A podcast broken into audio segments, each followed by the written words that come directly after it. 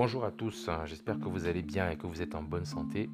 Je vous souhaite la bienvenue sur le podcast Finaccessible, le podcast qui est dédié à la promotion de l'éducation financière et à la promotion de la culture financière dans un langage simplifié. Je me présente brièvement, je m'appelle Franklin Ayok et j'évolue dans les domaines comptabilité, finance et gestion des risques dans le secteur banque depuis plus de 10 ans. J'ai choisi le format podcast parce qu'il me permet d'avoir une certaine proximité avec vous, qui êtes mes auditeurs, et également vous pourrez écouter son contenu en réalisant une autre activité simultanément.